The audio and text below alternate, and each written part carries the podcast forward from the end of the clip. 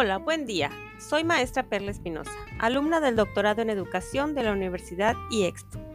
Bienvenidos a un episodio más del podcast Maestros comprometidos con la mejora educativa, el cual se desarrolla en el marco del Seminario de Enseñanza y Desarrollo Educativo, coordinado por la doctora Elizabeth Ramírez Maza. En esta ocasión abordaremos el tema Tendencias pedagógicas en la realidad educativa actual.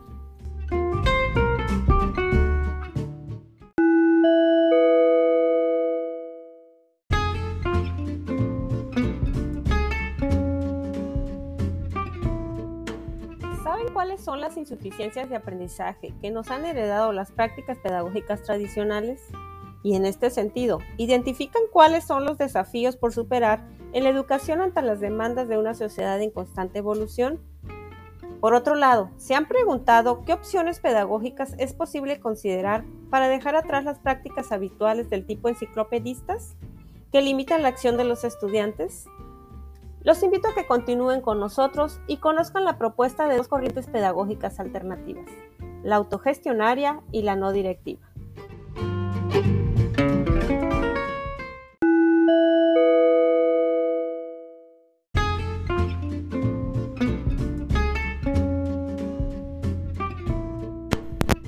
Para comenzar el análisis del tema de hoy, es conveniente remontarnos a los antecedentes de las pedagogías contemporáneas. Para ello es preciso ubicarnos tanto temporal como contextualmente. De manera que durante el siglo XVIII las necesidades sociales, políticas y económicas de la sociedad giraban en torno a la adquisición de conocimientos de los grupos sociales privilegiados. Todo esto con el propósito de mantener su status quo. Recordemos que se consideró pertinente ofrecer una enseñanza empírica, aquella que transmitiera a través del maestro un conjunto de contenidos descriptivos y declarativos que los alumnos favorecidos recibían, almacenaban y reproducían de forma crítica. De acuerdo con Verónica Canfux, este modelo de enseñanza-aprendizaje fue denominado tradicional o enciclopedista, el cual fue apto y funcional en determinado periodo histórico, pero que con el transcurso del tiempo resultó insuficiente para cubrir las necesidades de aprendizaje de una población en constante cambio.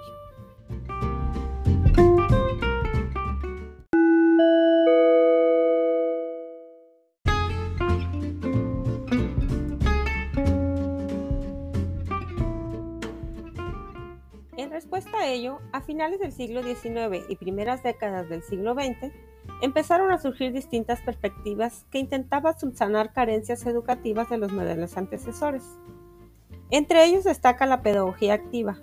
Según Rodríguez y Sanz, esta pedagogía llega con una visión más humanista del estudiante, en cuyas necesidades e intereses debía enfocarse la enseñanza. Aunado a esta pedagogía que intenta construir una escuela nueva, se encuentran los, los crecientes avances de la ciencia, la tecnología y las comunicaciones que se insertan en todos los ámbitos de la sociedad, incluida la educación, ocasionando, según Rojas, Alfonso, Ojalvo y Corral, cambios e innovaciones tanto en la metodología, los roles del docente y de los alumnos.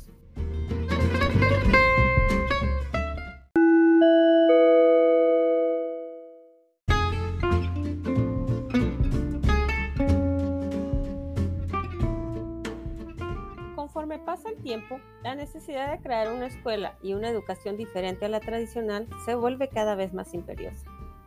Para ello, se identifica la posibilidad de redefinir las responsabilidades de los actores implicados, los docentes y los alumnos.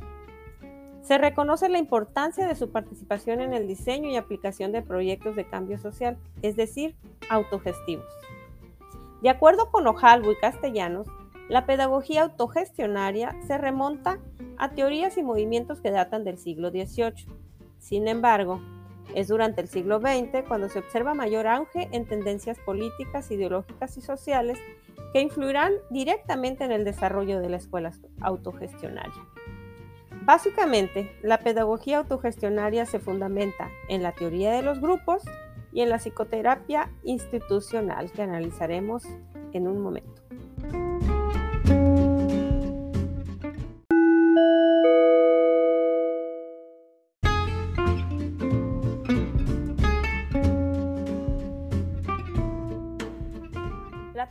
Grupos se basa en los aportes de personajes como Moreno y sus técnicas sociométricas para el estudio de las realidades socioafectivas de los grupos. También está la concepción como sistema de interdependencia de los grupos de Lewin, así como también Rogers y su postura de no directividad en el manejo de grupos, este inspirado en la psicoterapia. En tanto, la psicoterapia institucional, empleada originalmente en el sector salud mental, como método grupal o socioterapéutico de recuperación, propiciaron un replanteamiento de los objetivos, funciones y estructura de la educación. De manera que los aportes de la psicología y la psicoterapia fueron asumidos por la pedagogía autogestionaria, caracterizándose entonces como aquella en la que los alumnos son considerados como sujetos con potencial para gestionar las tareas necesarias para aprender, mientras que el profesor adquiere una función no directiva de animador y de guía, cuya cualidad elemental ha de ser la comprensión empática. Ojalvo y Castellanos distinguen dos modalidades de pedagogía autogestionaria, la primera denominada libertaria, enfocada en la renovación del pensamiento y la práctica pedagógica, en la que la libre expresión y la autonomía del niño son esenciales. Y la segunda, la institucional, sustentada en la premisa de que para lograr cambios en la educación es imprescindible la transformación de instituciones sociales, como es el caso de la escuela y la participación de sus actores en procesos de autogestión y análisis institucional.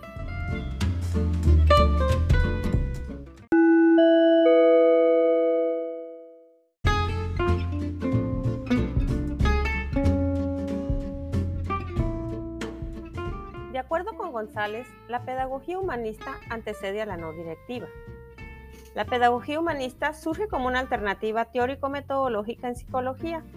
Esta sostiene que en el desarrollo subjetivo del sujeto participan tanto factores biológicos como sociales dando lugar al bloque conformado por intelecto y emociones, elementos sustanciales para el progreso humano.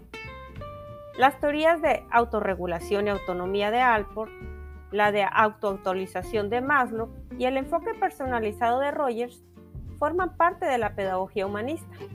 En tanto, el enfoque personalizado de Rogers constituye la base y fundamento de la pedagogía no directiva que incursionó en la década de los 60.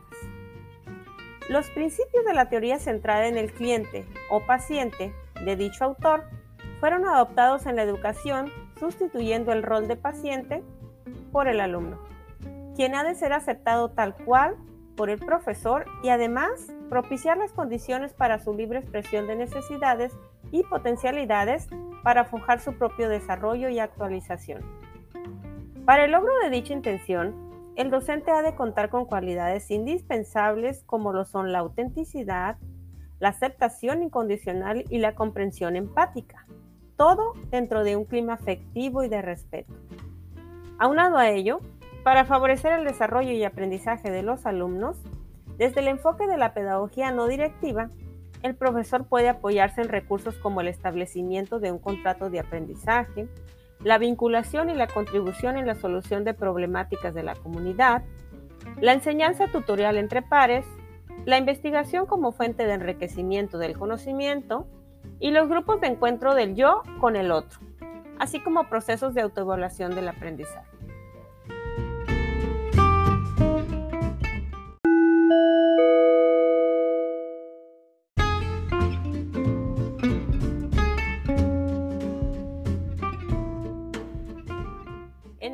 La educación especial de nivel preescolar, donde se lleva a cabo la práctica docente propia, tanto la pedagogía autogestionaria como la no directiva tienen oportunidad de ejercerse, aunque dependerá siempre de las circunstancias particulares del contexto y del bagaje biopsicosocial de los alumnos. Por un lado, hay ocasión para realizar procesos de análisis institucional que permiten la determinación de la situación diagnóstica de la escuela en términos de educación inclusiva, y en respuesta a ello, asumir junto a todos los miembros de la comunidad educativa un rol activo que permite emprender tareas de gestión escolar, tanto colectivas como individuales, que abonen a la mejora de la situación detectada.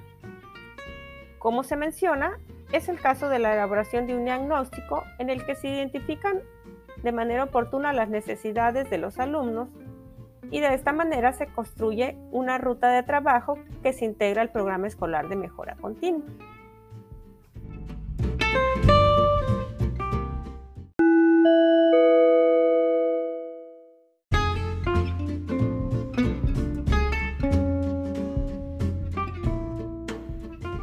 Por otra parte, en los escenarios de la atención de alumnos que presentan alguna discapacidad, condición o trastorno, no siempre es posible retomar las prácticas pedagógicas no directivas, sino todo lo contrario, pues los enfoques cognitivo-conductuales resultan mayormente funcionales.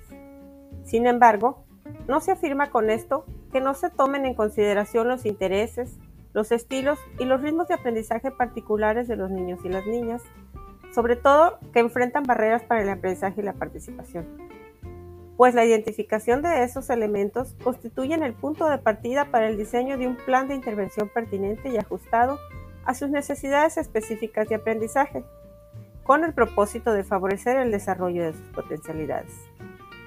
Seguimos trabajando en ello. Por esta ocasión es todo. Gracias por sintonizarnos. Fue un gusto compartir con ustedes. Nos vemos hasta el próximo episodio.